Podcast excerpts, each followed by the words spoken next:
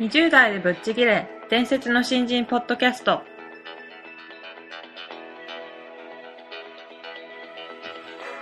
伝説の新人ポッドキャストは様々な業界で伝説的な活躍をしているゲストをお招きし20代の皆さんに向けて優秀な人材と言われるレベルではなく圧倒的に突き抜けた人材になるためのヒントをお伝えしていく番組です。本気の20代に火をつける伝説の新人養成プロジェクトがお送りいたします。皆さんこんにちは。20代でぶっちぎれ伝説の新人ポッドキャストへようこそ。ナビゲーターの戸谷香奈です。伝説の新人プロジェクトの小宮です。どうぞよろしくお願いよろします。しくお願いします。小宮さん、はい。本日はですね、あのゲストとして田中和彦さんという方がいらっしゃってお話ししていただくんですけども、ね、田中さんとはもうあの面識ええ、あの、もともとリクルートの先輩で、はい。あまあ大先輩なんですけど、はい。あの、伝説の新人養成講座にも、はい。あの、基調講演に来ていただいたり、はい。あの、いろいろ勉強させていただいている方です。はい。な。るほど。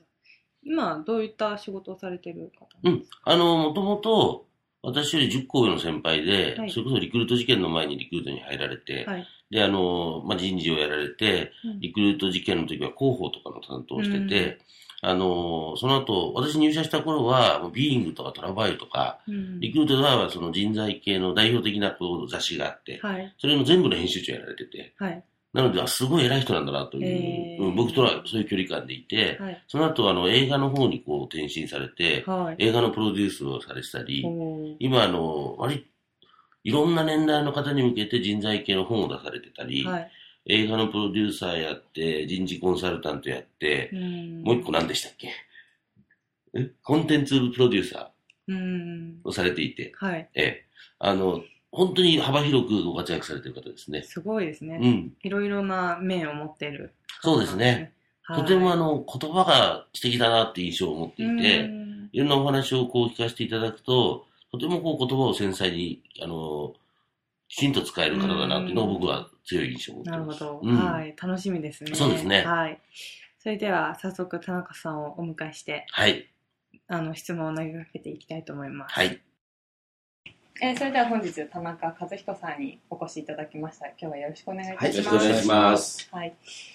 ではたあの早速質問の方に入っていきたいと思うんですが、うんはい。新人からい。くつか質問が来てまして、まあ、今後4回に分けてお送りしていきたいと思うんですが、はい。本日はまず1個目ということで、質問をご紹介したいと思いますこの方がですね、えー入社して1年目になりますが希望していた部署と違う部署に配属されてしまい未だにショックで立ち直れずにいます。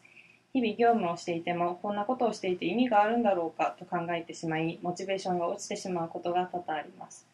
でも今ある現状を変えるのもなかなか難しいと思うのでそれをいかに受け入れるべきなのかアドバイスをいただければと思います、うん。ということなんですけども、まあ、多いですね。多いですね私もあの、最初、えー配属ショックっていうのがあったりしたので、はいよくわかりますよ、気持ちは。うん。ただ、あの、今の仕事と、その希望する仕事って、一足飛びにそこに行けるってことはないんですよ。うん必ず仕事っていうのはつながっているので、えーっと今、えーその方があ与えられている仕事任されている仕事そこに一生懸命になるということですねうんで前に進んでればあの必ず次の景色が見えてきますよ。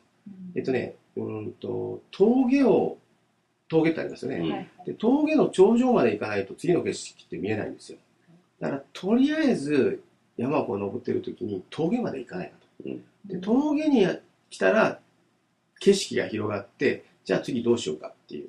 でその峠を登ってる途中で諦めると何の景色も見えないっていうことですから、だからまずはあ目の前に現れたことに一生懸命やってくる。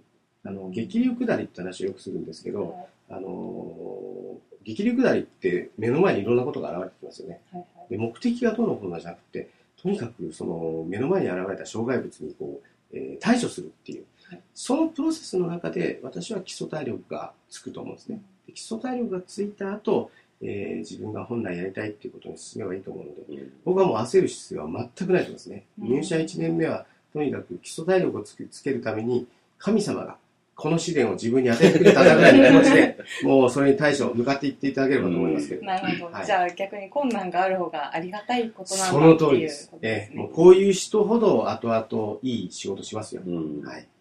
なるほど。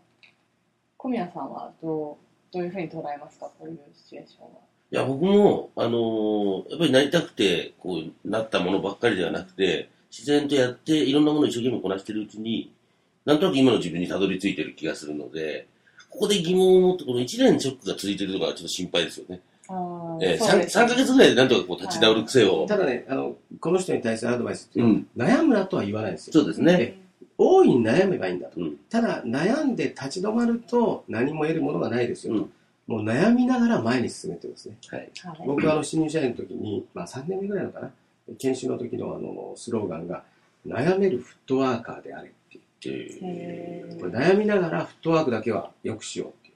これはもう先輩から言われたんですけどね、あの悩むのはいいけど、スピードを落とすなっていう。うんそこからこの悩めるフットワーカーっていうスローガンを自分につけたんですけど、もう今でもそう思いますよね。うん。悩んでても全然構わないけど、スピードを落とすな。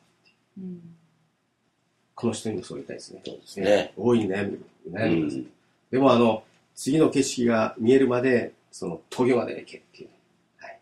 はい、ありがとうございます。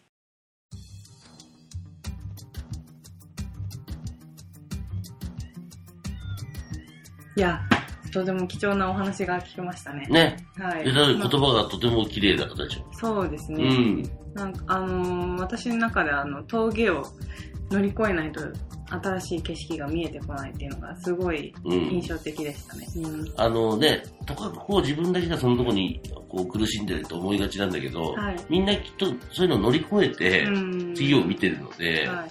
なんか、いいお話だったなとすごく思いますけどね。